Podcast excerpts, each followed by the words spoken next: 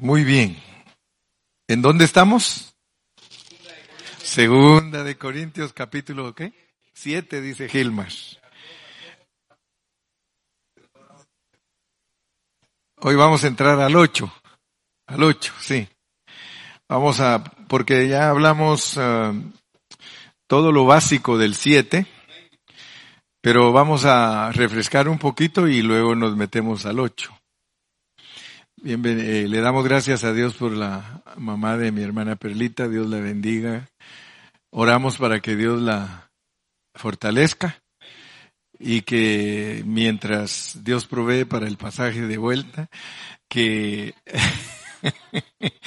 que la hermana Perlita la disfrute aquí. Omar está contento de tener a su abuelita, ¿verdad que sí, mijo? ¿Te acuerdas de ella de cuando estabas chiquito, ¿verdad? Cuando te, dice, eh, ahí sacan algunos anuncios, ¿verdad? Dicen, ¿qué le puedo, para el Día de la Madre, dice, ¿qué le puedo dar a esa señora que siempre me tiraba la chancleta y me pegaba con la escoba? ¿Qué le puedo dar en este día? Amor, sí. Sí, porque las abuelitas nos corrigieron para que nosotros seamos buenos hombres. Yo siempre me recuerdo de mi abuelita y siempre nos corregía para que llegáramos a ser hombres de bien y mujeres de bien también. Las abuelitas producen, aunque son alcahuetas, pero, pero en medio de esa alcahuetería no toleran muchas cosas, ¿verdad? O sea que en medio de esa alcahuetes ellas corrigen. Y gracias a Dios, gracias a Dios. Estamos entonces en 2 Corintios, eh, capítulo 7. Vamos a terminar de hablar unas cositas.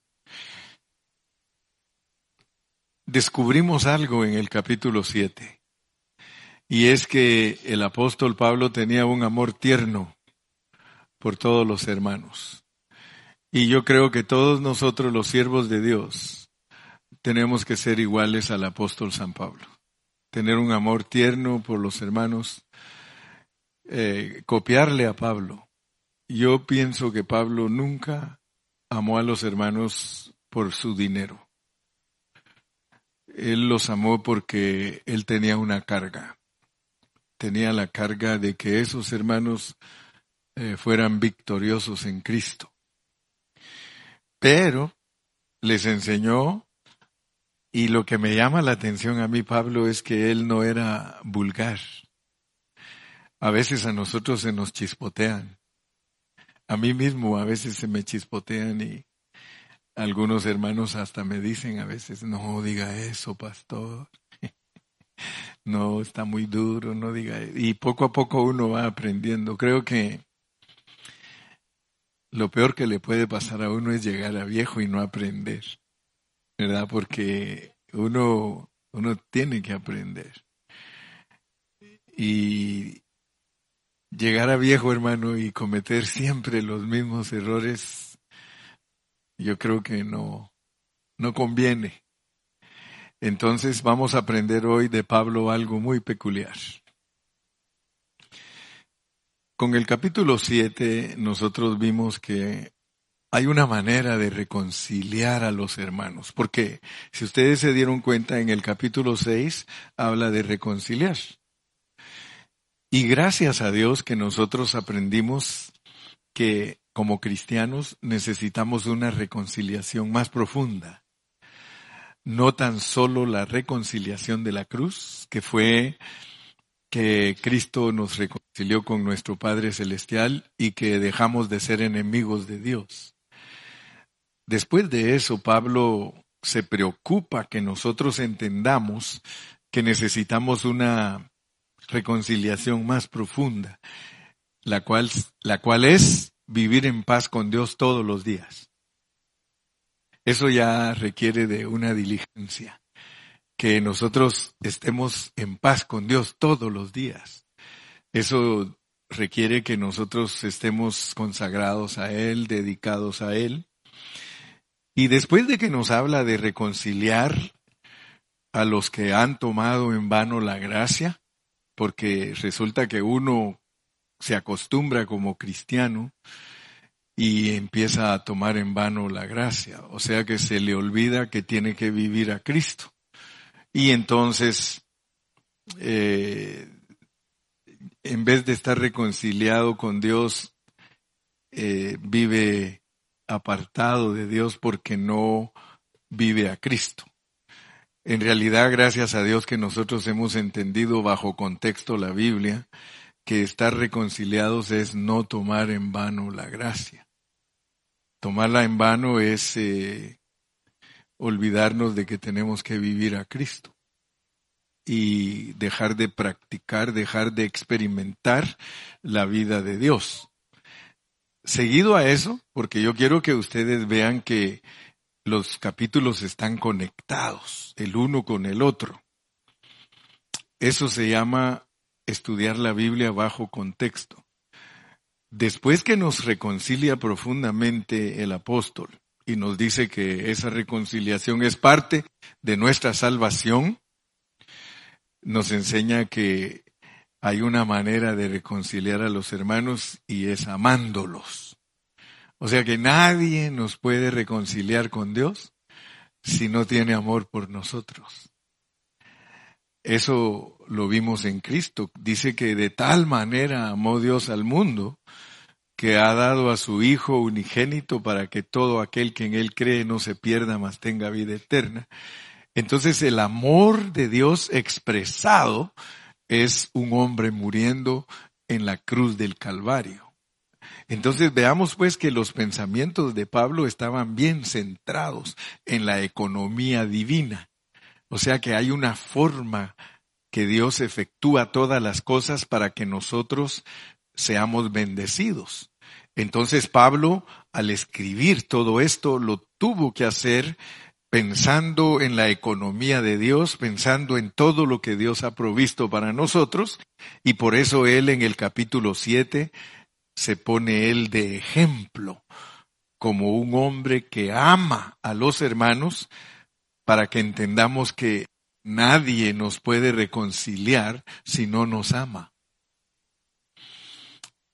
El capítulo 7 entonces nos muestra un amor tierno y les dije a ustedes, me quedé en el versículo, a ver quién se recuerda cuál fue el último versículo que leímos del capítulo 7. ¿El 17 dice? No, no tiene 17.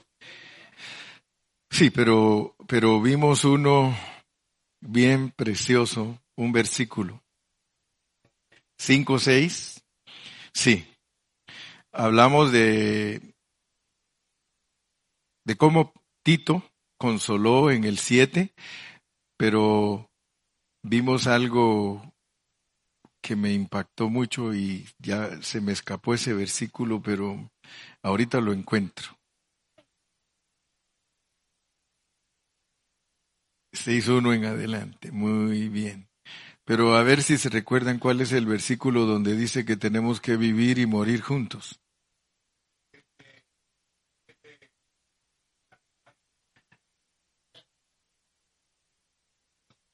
Sí, sí, el 7.3. Gracias, Ivan. Es que como centro a veces tanto que se me olvida. Leamos el 7.3. Y, y les dije que ese versículo, yo nunca, nunca he oído a un pastor que lo predique. Nunca. En toda mi vida, nunca me predicaron a mí de ese versículo. Yo no sé si a ustedes, pero ese versículo ese versículo es tremendo, hermano, porque dice que Dios nos puso a nosotros juntos para morir y para vivir juntos. Entonces yo les decía a ustedes que esos versículos están bajo el contexto de un amor genuino, de un amor profundo, porque casi todos los cristianos se cambian de congregación, cada tiempo. Eh, yo, yo he aprendido, hermano, mire, si alguien se cambió y se vino para acá, ya no se vaya. sí, sí, ¿sabe por qué le voy a decir? Porque aquí es, es una congregación donde de verdad los amamos. de verdad los amamos. Aquí no estamos jugando. Aquí no es una congregación que dice con los labios que ama a los hermanos y con los hechos lo niega. Todos los hermanos que Dios le manda al hermano Carrillo, por eso es que a veces me pongo triste cuando alguien me dice que me quiere y se va. Por eso. Pero yo quiero que ustedes me entiendan. Ustedes van a decir, ahora sé por qué el hermano Carrillo se pone triste cuando alguien se va de la iglesia. Porque él sí ha entendido que Dios lo ha puesto junto conmigo para vivir juntos y para morir juntos. Fíjese que la Biblia no tiene dos mensajes, la Biblia tiene un solo mensaje. Y a mí me impacta Ruth y Noemí porque ellas sí cumplieron esta palabra. No me pidas que te deje. Porque no te. Mire, cuando uno aprende a amar, porque uno aprende a amar a las personas tal como son. Yo no quiero que usted me quiera a mí eh, de una manera que de repente me odie, porque no lo, tal vez no lo cree, pero hay hermanos que estuvieron conmigo hace años y ahora me odian me odia. ¿Cómo es posible, verdad? Porque solo se odia lo que se ama, dice una canción.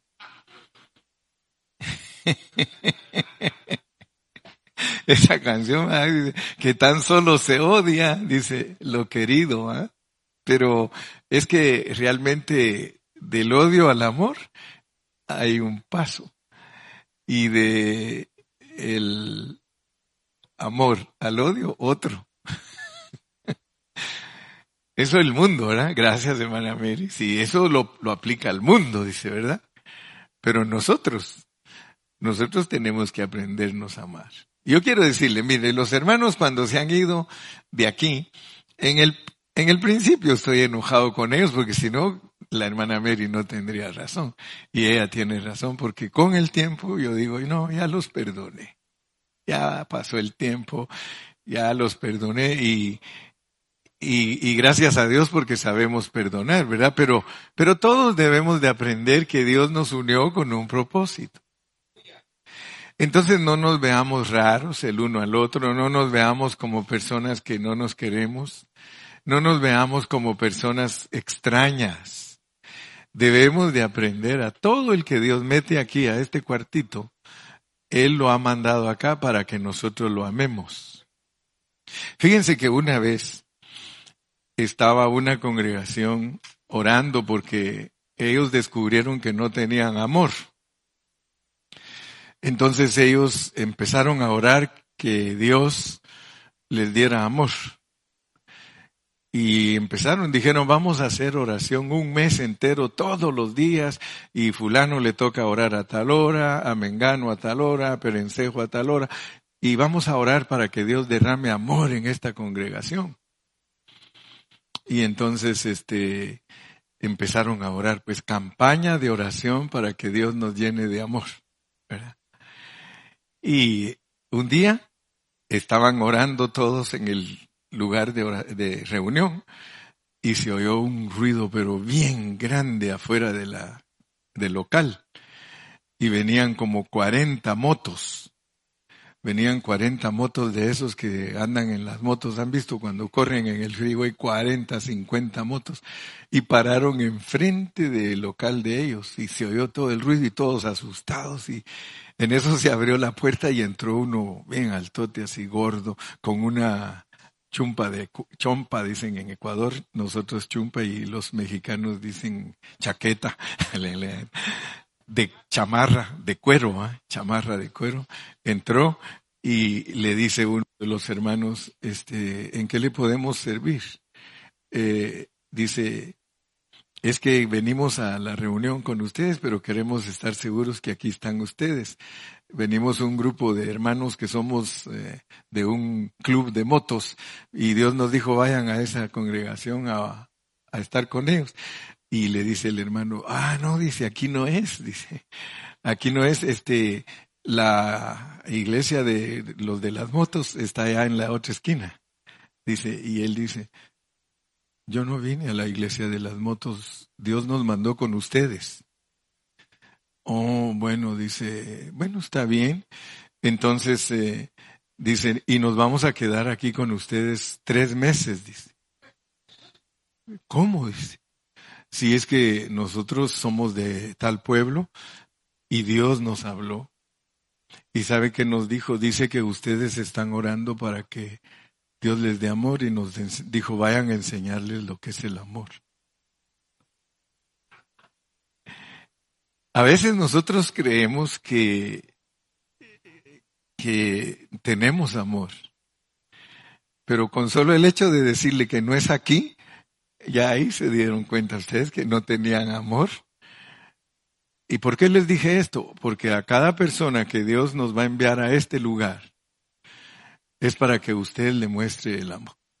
El amor. Usted tiene que mostrarle el amor a las personas que vienen aquí. Y por eso cuando terminé el mensaje del capítulo 7 les dije que si una iglesia de verdad vive a Cristo, porque la realidad es que el amor no es un sentimiento, es una persona. Dios dice, Dios es amor. Si nosotros vivimos a la persona de Dios, hermano, nosotros somos personas libres y nosotros no tenemos eh, prejuicios, porque nosotros cuando vemos a una persona que no satisface nuestra vista, nosotros no le brindamos nuestro amor. Si nosotros vemos a una persona toda tatuada y todo así, nosotros este, tenemos nuestro prejuicio, nuestra reserva. Ahorita mismo en El Salvador están teniendo unos problemas porque resulta que los pastores, imagínense cómo se puede sentir un pastor. Las maras en El Salvador las quieren combatir totalmente. El presidente que tienen ahora dijo, eso se acabó en El Salvador. Y ahora dice, cualquiera que tenga tatuaje de MS o 18 va a la cárcel definitivamente. Y ustedes se preguntarán por qué, ¿verdad? Dice porque el requisito para que ellos entren a esa pandilla es matar a una persona. Entonces, ¿cómo ellos van a estar libres? Entonces ahora entraron a la iglesia, a iglesias gigantes de 30 mil personas. Hasta los pastores les dijeron, quítese su camisa. Y resulta que ahora al quitarle la camisa a los pastores tienen MS y 18, todos ellos fueron miembros de las pandillas y ahora van, van presos. Ahora hay un pastor que dice, pero si Dios ya los perdonó, sí, pero ellos deben todavía el delito de haber matado a alguien. Dios ya los perdonó, claro. Que vayan a predicar a la cárcel, que sean pastores en la cárcel. Pero la realidad es esa. Entonces, imagínese usted, ahora esos pastores tienen problemas porque hay uno de los pastores que le quitaron diez pastores de su congregación, porque los diez fueron asesinos y salvatruchas y esto y el otro. Entonces muchos no entienden. Porque el, mismo pastor, él dice, pero ¿cómo me lo quitas a este si tiene 20 años de estar aquí conmigo? Sí, pero él mató a una persona. Y a él lo dejaron libres los que se dejaron sobornar. ¡Wow! No, si ahora está tremenda la cosa que vengan a quitarle la camisa al hermano Carrillo, lo que encuentran es pura panza. Pero nada de tatuajes. Entonces ahora están criticando al, al presidente porque dice, ¿cómo usted si alguien dice, el que nada debe, nada teme. Si sus, si sus tatuajes no son de eso, ni son alusivos a eso, dice, tranquilo, solo, pero lo vamos a investigar. Porque resulta que hasta andan mujeres que se, se, ¿cómo se llama? Se maquillan para taparse los tatuajes. Entonces ahora dice lo que nunca había pasado en El Salvador, los mismos pandilleros se están quemando los tatuajes quemándolos para que no los encuentren con eso. Ahora el presidente dijo, 70 mil pandilleros teníamos registrados en El Salvador, ya tenemos 30 mil por la ley que pusimos y 16 que habían, ya llevamos 46 mil, dijo. Nos faltan 24 y ahí están en El Salvador, dijo, si no andan huyendo, pero los vamos a agarrar. Porque todos ellos mataron gente en, aquí en El Salvador, gente inocente. Y los derechos humanos nunca los defendió a los que les mataron sus familiares, sino que defendieron a los mareros. Bueno, ¿por qué estoy hablando de esto? Porque uno se llena de prejuicios. La gente tiene prejuicios, por eso nosotros tenemos que orar que Dios nos ayude para que no tengamos prejuicios al grado de que creamos que porque alguien está así, ya es de la Mara, o es porque han agarrado a muchos con tatuajes que no son de la Mara. Pero ya cuando comprueban que no son de la Mara, dicen, no, esos déjenlos libres, ¿verdad? Los prejuicios debemos de eliminarlos porque cuando tenemos prejuicios nos llevamos de corbata o nos llevamos por los pies personas que no son culpables, ¿verdad? Entonces oremos a Dios para que seamos libres, que ustedes sean libres, que alguien que venga aquí, que, que pueda sentir el amor de nosotros, porque eso fue lo que Pablo se preocupó en el capítulo 7, de que todos sientan amor, porque solo de esa manera los podemos reconciliar profundamente. Cualquiera de nosotros que ame profundamente, no importa que la otra persona sea problemática, que sea una persona eh, dura de ser tratada, si nosotros tenemos amor, nosotros los quebrantamos. Los hijos a veces tratan mal a uno, pero si uno los ama, al ratito le están pidiendo perdón. O sea que nosotros podemos hacer que la gente se reconcilie. Pero si nos ponemos a reclamarles a todos, ¿qué pasa? Ya no los reconciliamos. Entonces es muy importante el amor. Ahora, yo quiero que ustedes se den cuenta la secuencia que lleva el apóstol, porque hoy vamos a entrar al capítulo 8, pero no vamos a entender el capítulo 8 si no entendemos la secuencia que Él ha traído. Porque ahora vamos a leer en el 8.1, 8.1, pero entendiendo el contexto, reconciliación y amor genuino y puro. Asimismo, hermanos, os sabemos, os hacemos saber la gracia de Dios que se ha dado a las iglesias de Macedonia. Y a mí me, me llama la atención porque aparentemente pareciera que el capítulo 8 no tiene nada que ver con los otros capítulos. Porque resulta que ahora viene el gran apóstol y les va a pedir dinero a los hermanos, pero yo quiero que ustedes vean que él no es vulgar, porque él no pide dinero. Miren cómo habla él para pedir lo que él quiere. Asimismo, hermanos, os sabemos saber la gracia de Dios que se ha dado a las iglesias de Macedonia. Fíjese pues. Aparentemente, al empezar a leer el capítulo 8, uno va a decir, ah, ese apóstol se salió del tema. ¿Por qué ha tenido cuidado de enseñarnos la palabra de Dios en una forma tan detallada y tan preciosa? El ministerio del nuevo pacto el ministerio del Espíritu, el ministerio de la justificación, el ministerio de la reconciliación, el amor por los hermanos para entender que nos pusieron juntos para vivir juntos y morirnos juntos. No me pidas que te deje porque no te dejaré. Tu pueblo será mi pueblo, tu Dios será mi Dios. Y ahora nos dice, mire, mismo, hermanos, os hacemos saber la gracia de Dios. Si ustedes se dan cuenta, en el capítulo 6, 1, quiero que lo traigan de regreso, 6.1, allí dice que nosotros somos colaboradores de Dios, 6.1.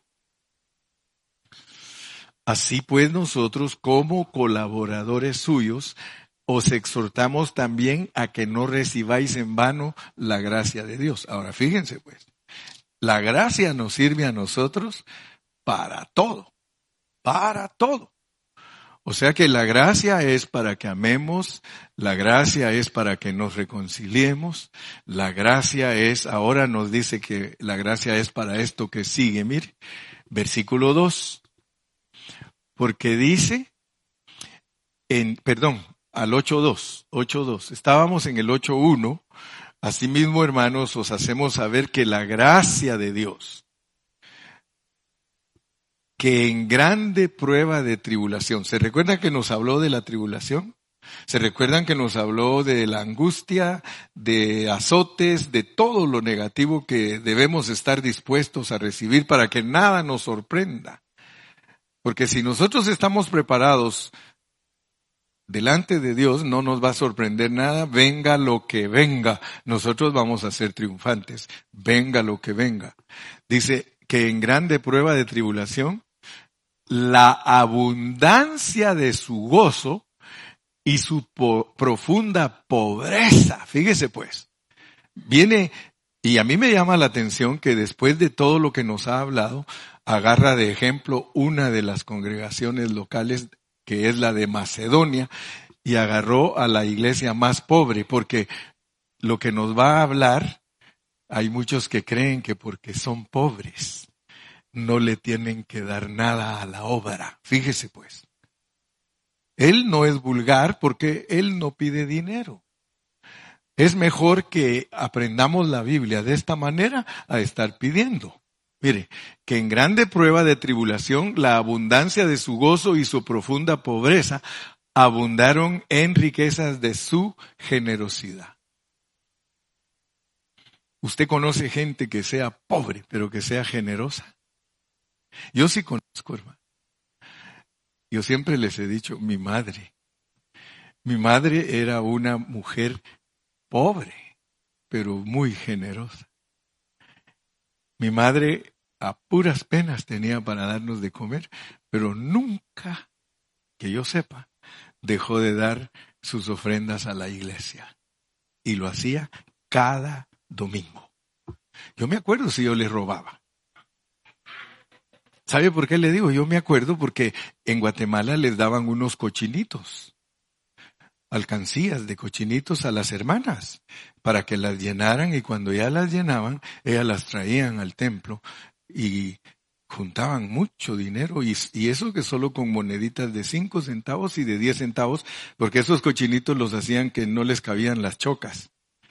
Las chocas son las monedas grandotas, las coras, esas no cabían. Estaban hechos los cochinitos para puras moneditas de a 10 y de a 5.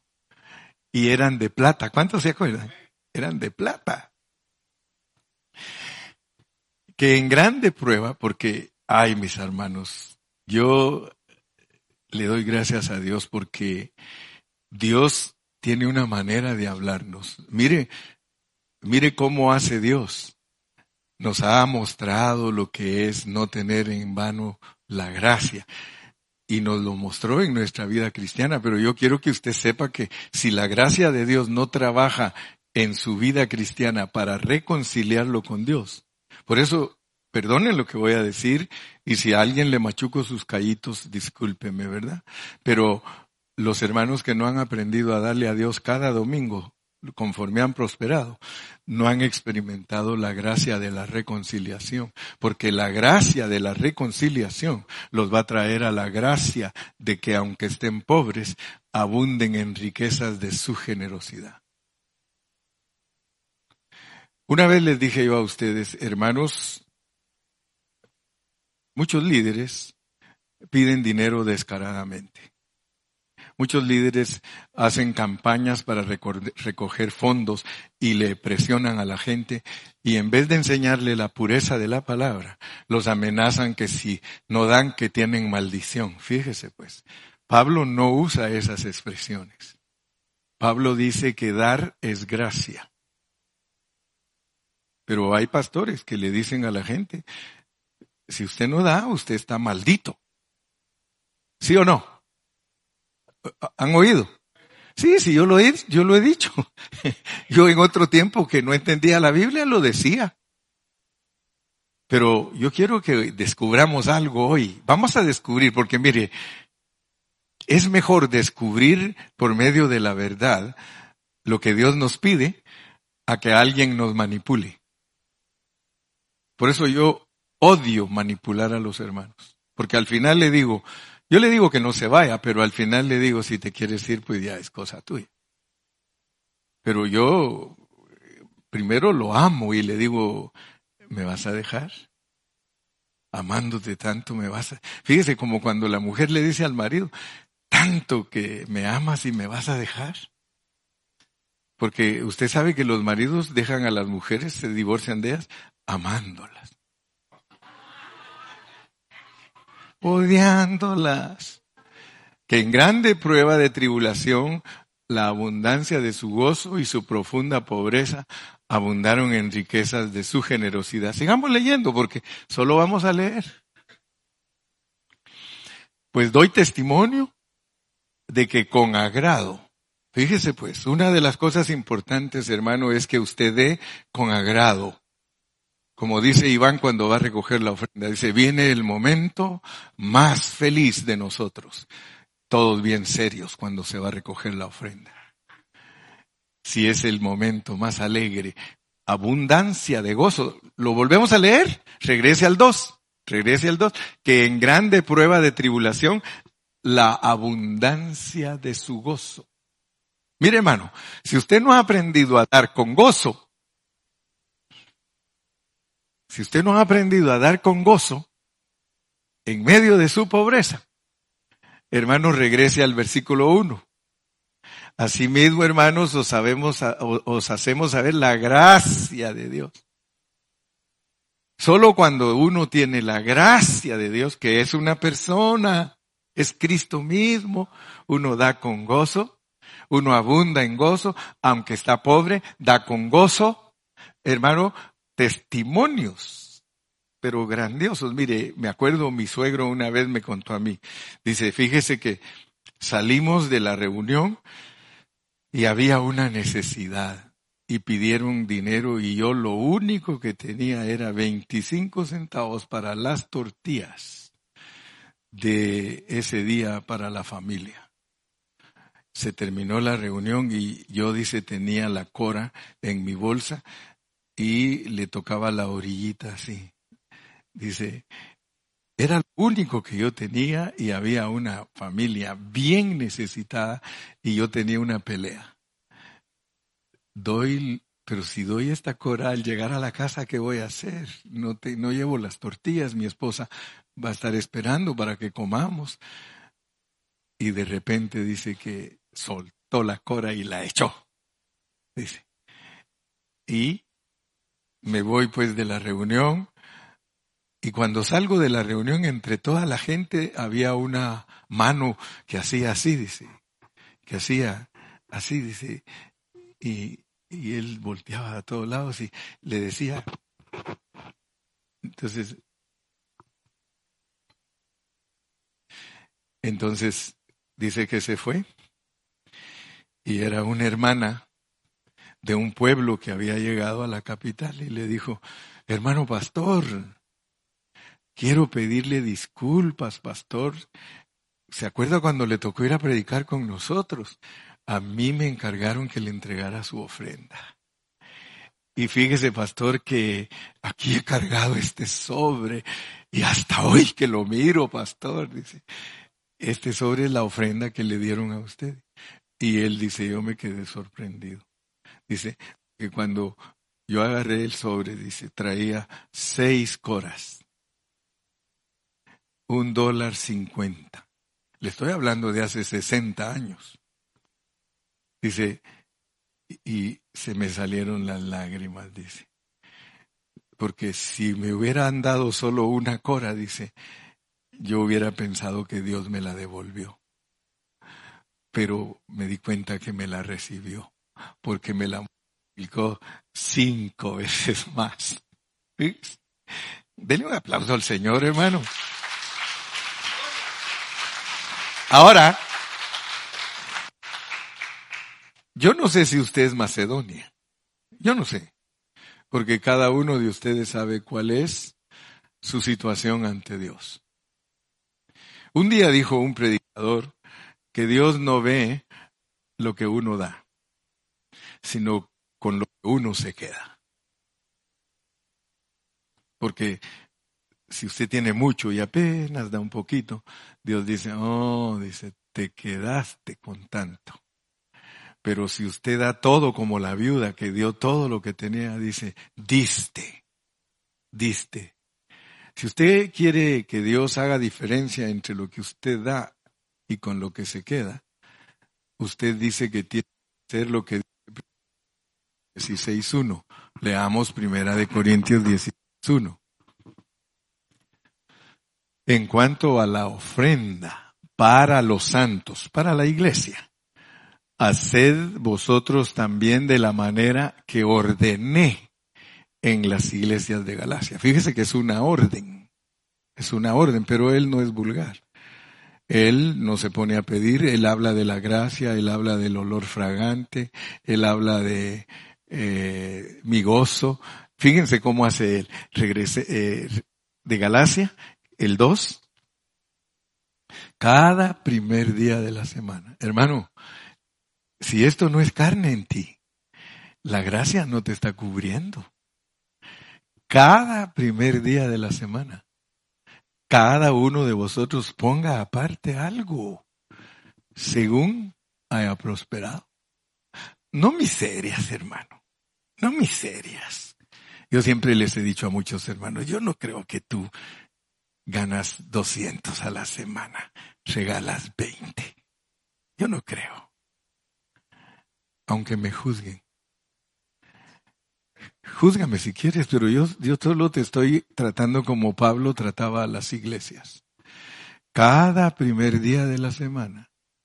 Cada primer día de la semana. ¿Qué, qué significa cada primer día de la semana? Every single week, cada domingo cada domingo. No esperes tres domingos y regalas diez dólares. No tienes gracia. Porque esto se hace con gracia. Pero tiene que ver con tu vida espiritual. Porque de nada, o más bien dicho, no podemos ignorar el capítulo 7.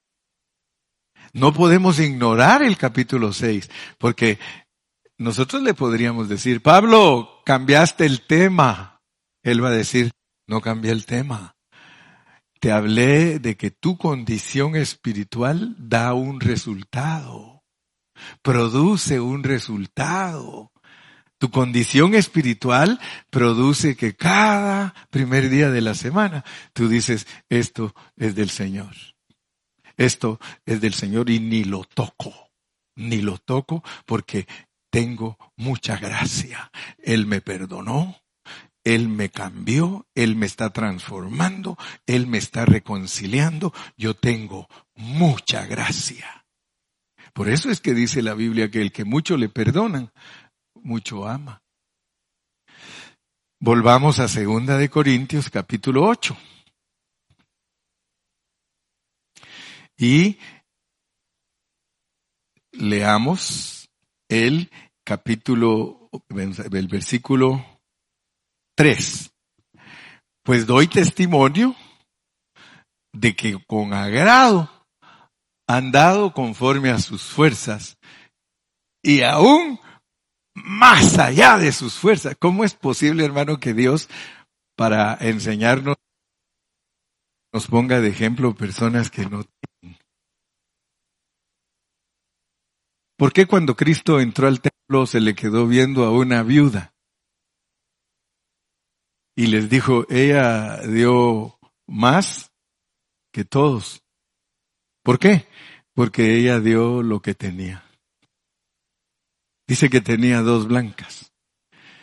Y fíjense que hay hermanos que son tan insensatos que muchas veces no dan en la obra porque dicen que el pastor tiene dinero.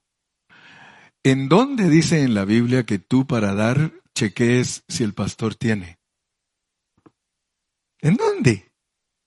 No vas a encontrar ni un pasaje de la Biblia que diga que para que tú regales para la obra y para los santos y para los hermanos, que chequees si los diáconos son ricos o si los ancianos tienen dinero o si el pastor tiene dinero. No.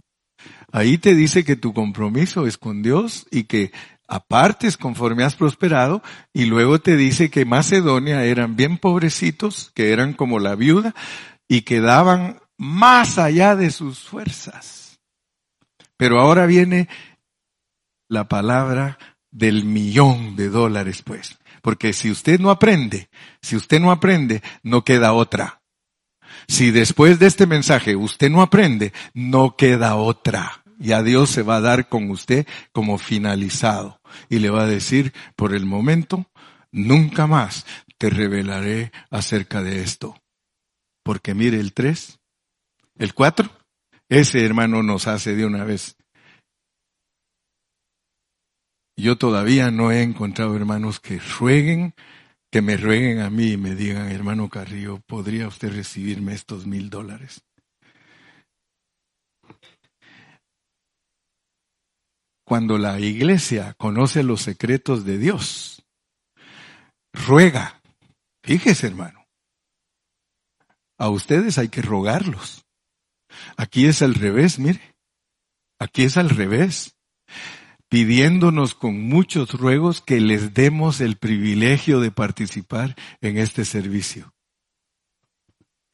¿Cuántos de ustedes saben que dar ofrendas es un gran privilegio? No es un derecho, es un privilegio.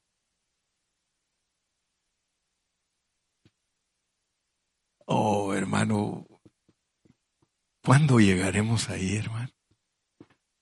Si a veces algunos hasta les tengo que decir, no te olvides, Dios te ha bendecido, Dios te ha dado. Ojalá que comprara el cassette de Marino de La gracia de Dios, la gracia de Dios, la gracia de Dios, la gracia de Dios.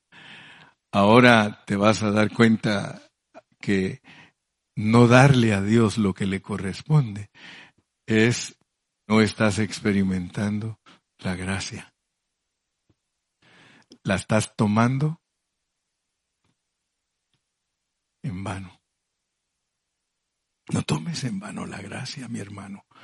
Mi hermana, no tomes en vano la gracia. Mira, es más, si seguimos leyendo, Pablo mismo nos va a decir ahí que nos va a recordar de cuando el maná dice que el que recogía poco no le faltaba y que el que recogía mucho no le sobraba.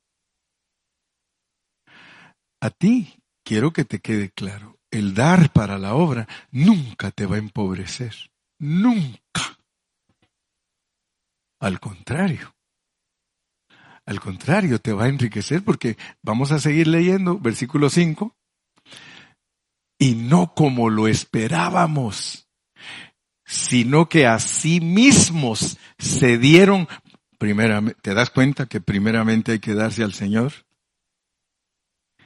Ahora entiendes que el mensaje es precioso. Si tú no te das al Señor, hermano, ¿cómo creen ustedes que pide el pastor a los hermanos? Y no se los había dicho.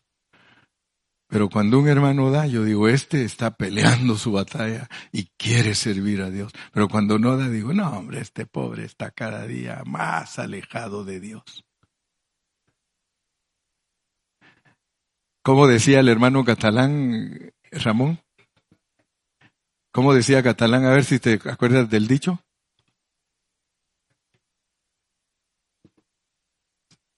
Él decía, el amor y la fe en la ofrenda se ve. Y él no daba.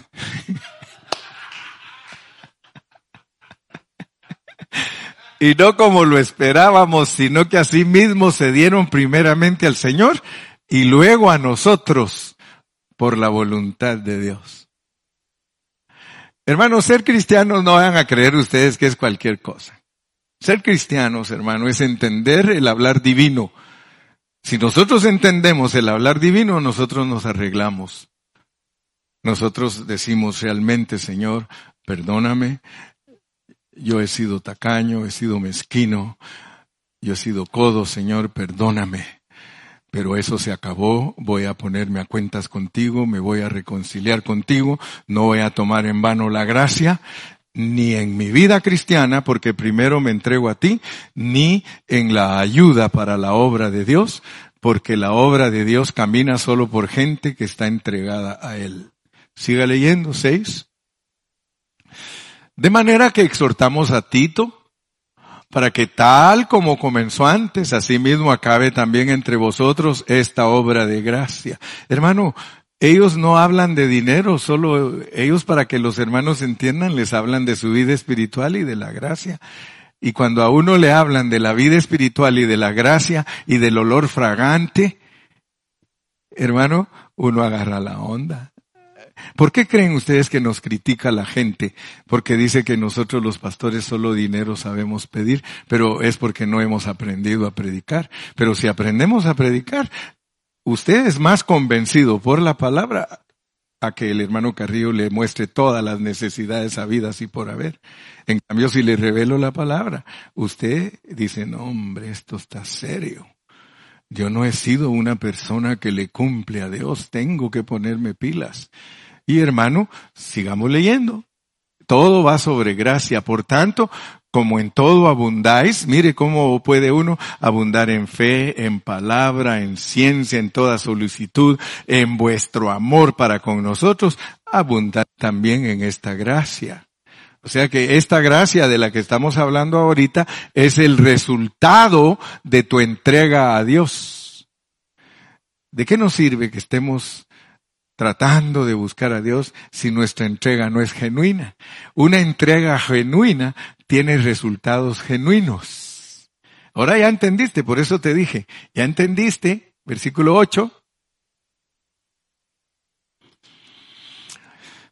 No hablo como quien manda, como dijo Levan Alba, no la gran. Pero vea qué, qué, calidad la que tiene para hablar, porque dice, no hablo como quien manda, pero los que agarran la onda dicen, ah, no la gran, si dijo en el otro versículo, que se haga como mandé. ¿Verdad? Entonces tiene mucha diplomacia para hablar con nosotros. Dice, no hablo como quien manda, sino para poner a prueba. Wow, hermano, esto nos sigue haciendo pedazos, hermano sino para poner a prueba por medio de la diligencia de otros. La viuda Macedonia, con la diligencia de ellos, dice, quiero probar si estos tienen una sinceridad en ese amor que dicen que tienen por mí. Está, acuérdese que él, él, él, su testimonio era muy claro y muy serio. ¿Cuántos dicen amén? Vamos a leer otros versículos más y, yo creo que ya estamos bien apaleados. Pero qué, clase de apaleo tan fina, ¿no? Hoy nos apalearon fino, fino. ¡Wow! Yo estoy maravillado que Dios nos apalee tan finamente. ¿Con qué calidad, verdad, hermana Xochitl? Nos, nos, nos exhorta Dios. ¿Con qué calidad, hermano? Versículo 9 porque ya conocéis la gracia de nuestro Señor Jesucristo, que por amor a vosotros se hizo pobre, siendo rico, para que vosotros con su pobreza fueseis enriquecidos. Wow. Diez. Y en esto doy mi consejo, porque esto os conviene a vosotros que comenzasteis antes. O sea que hay muchos hermanos que han dejado a veces de hacerlo, hermano. Pero tal vez porque no les han hablado con la verdad en vida.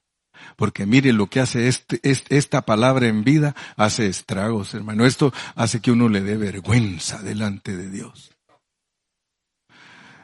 Y en esto doy mi consejo porque esto os conviene a vosotros que comenzasteis antes no solo a hacerlo, sino también a quererlo desde el año pasado. Apenas el año pasado empezaron. Pues Dios te dice a ti, empieza hoy. Así el otro año puede decir Dios, el año pasado empezaste. Ahora, ¿por qué creen ustedes que en las, en los asuntos de dar dice el año pasado? Yo, yo, quisiera que los que están aprendiendo la Biblia me dijeran algo. ¿Por qué creen que en las cosas de dar tiene que ver el año pasado? A ver, ¿cuántos de ustedes de verdad me ponen atención en las predicaciones? Un poquito más profundo, Gilbert. Ahí van, ¿Por qué crees que en el ofrendar dice el año pasado?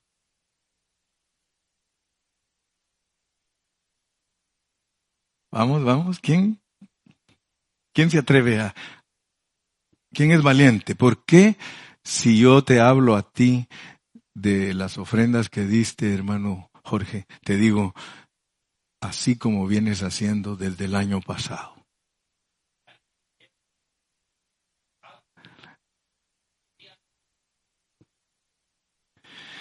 Es que el contexto de las ofrendas es una cosecha. El contexto de las ofrendas es que tú siembras para cosechar el otro año. Si tú no cosechaste este año, no esperes que el otro va a estar bien abundante. El año pasado, ¿qué sembraste, hermano?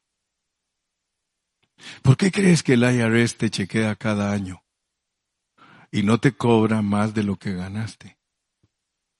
Pero ellos te llevan el control cada año. Carlos García. Vamos a ver cuánto hiciste el año pasado, Carlitos. Este año tienes cosecha.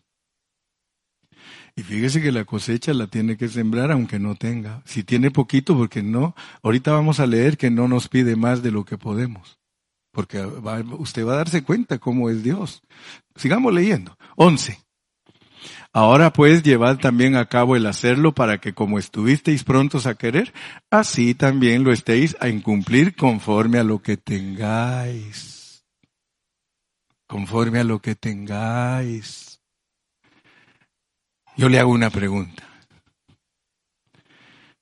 Supongamos que hay necesidades en la iglesia y cuando Dios lo recoja a usted, se quedó todo el dinero en su cuenta. Y aquí hubieron necesidades y usted se hizo el sordo y el ciego, no colaboró y ahí se quedó ese dinero y Dios le va a decir, era para que lo usaras, no para que lo acumularas.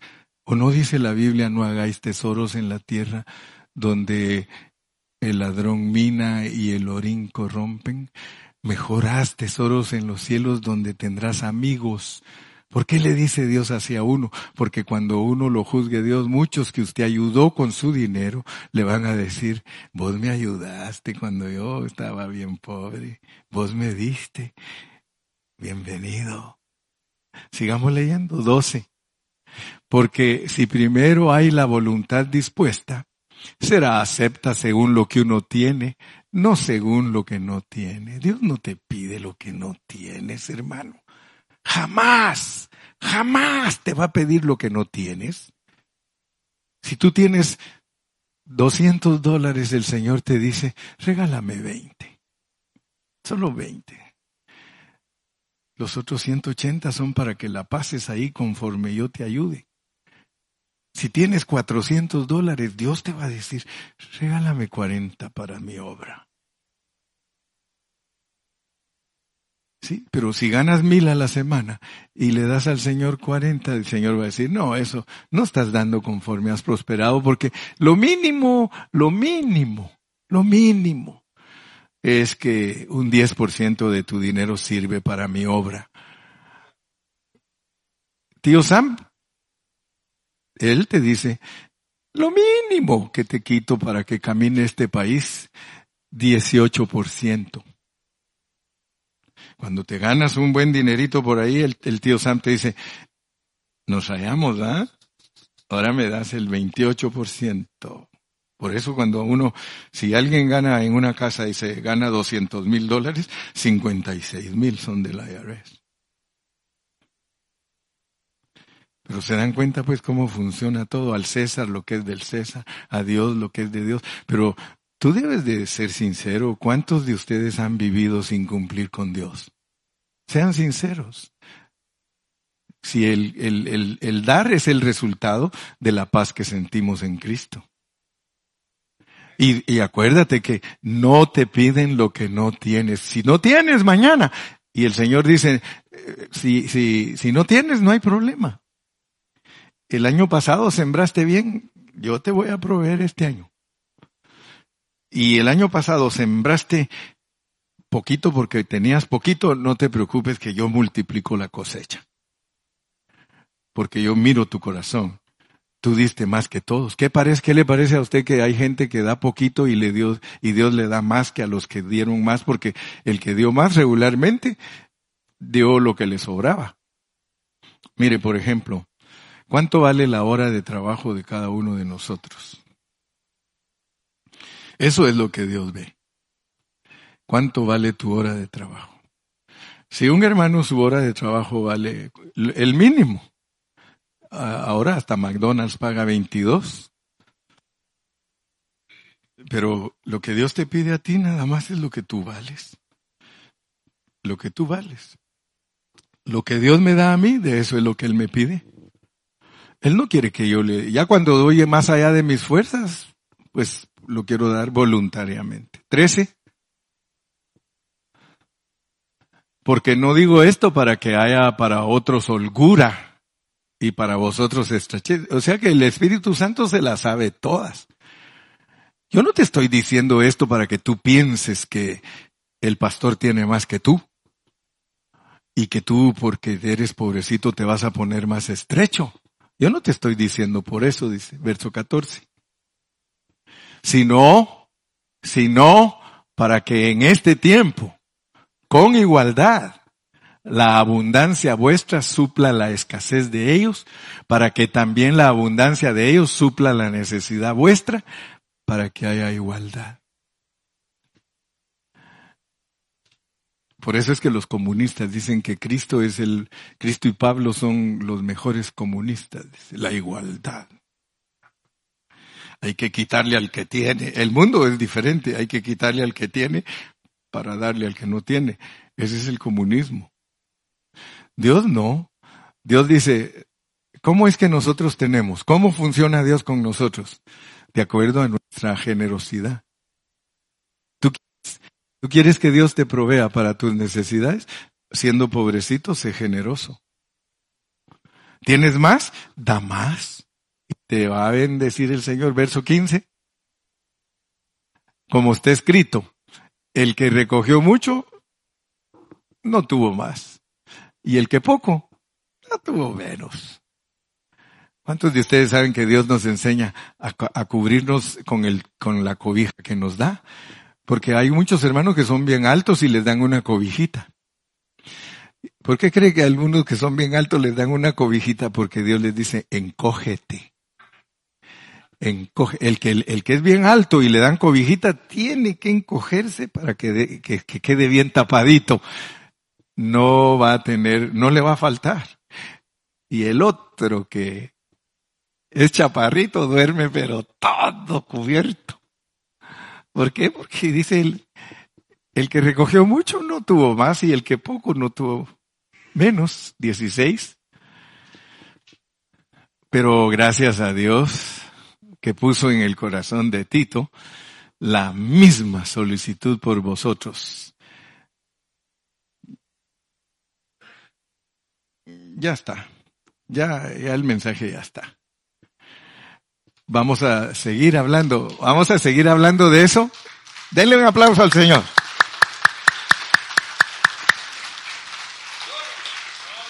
Yo solo quiero hacer una pregunta. ¿Cuántos entendimos? Solo diez. ¿Cuántos entendimos? Ese amén raquítico. ¿Cuántos entendimos? Ahora sí, los mismos diez, pero bien más fuerte. Vamos a tener otros mensajes más para cubrir bien el tema, porque el tema del capítulo 8 es el resultado del capítulo 4, 5, 6 y 7. Entonces vamos a aprender un poquito más porque aquí hay más, tesoros, más tesoros que sacar. Y si Dios quiere, escuchen en el Facebook. Lunes, martes y miércoles voy a estar hablando de esto, los tres mensajes, para que ya el próximo viernes cambiamos de tema. Entonces algunos van a decir qué bueno que yo no me meto al Facebook. Padre Celestial, queremos darte gracias en esta mañana por, por tu gracia. Tu gracia es maravillosa. Tú nos has hablado con tanto amor, Señor. Tú nos has revelado por medio de tu palabra que el resultado de los capítulos 6 y 7 es el capítulo 8 y 9, Señor. Queremos aprender, Padre. Gracias que nos hablas con tanto amor. Gracias que nos abres los ojos, nos das una revelación profunda de lo que es la gracia de dar. Bendice a mis hermanos, guárdalos, Padre, y permítenos volver el próximo viernes a este lugar para seguir aprendiendo. Permítenos durante la semana en Facebook conectarnos para aprender también otras cosas más relacionadas con este mismo asunto. Señor, en el nombre de Cristo Jesús te lo agradecemos todo y el pueblo de Dios dice,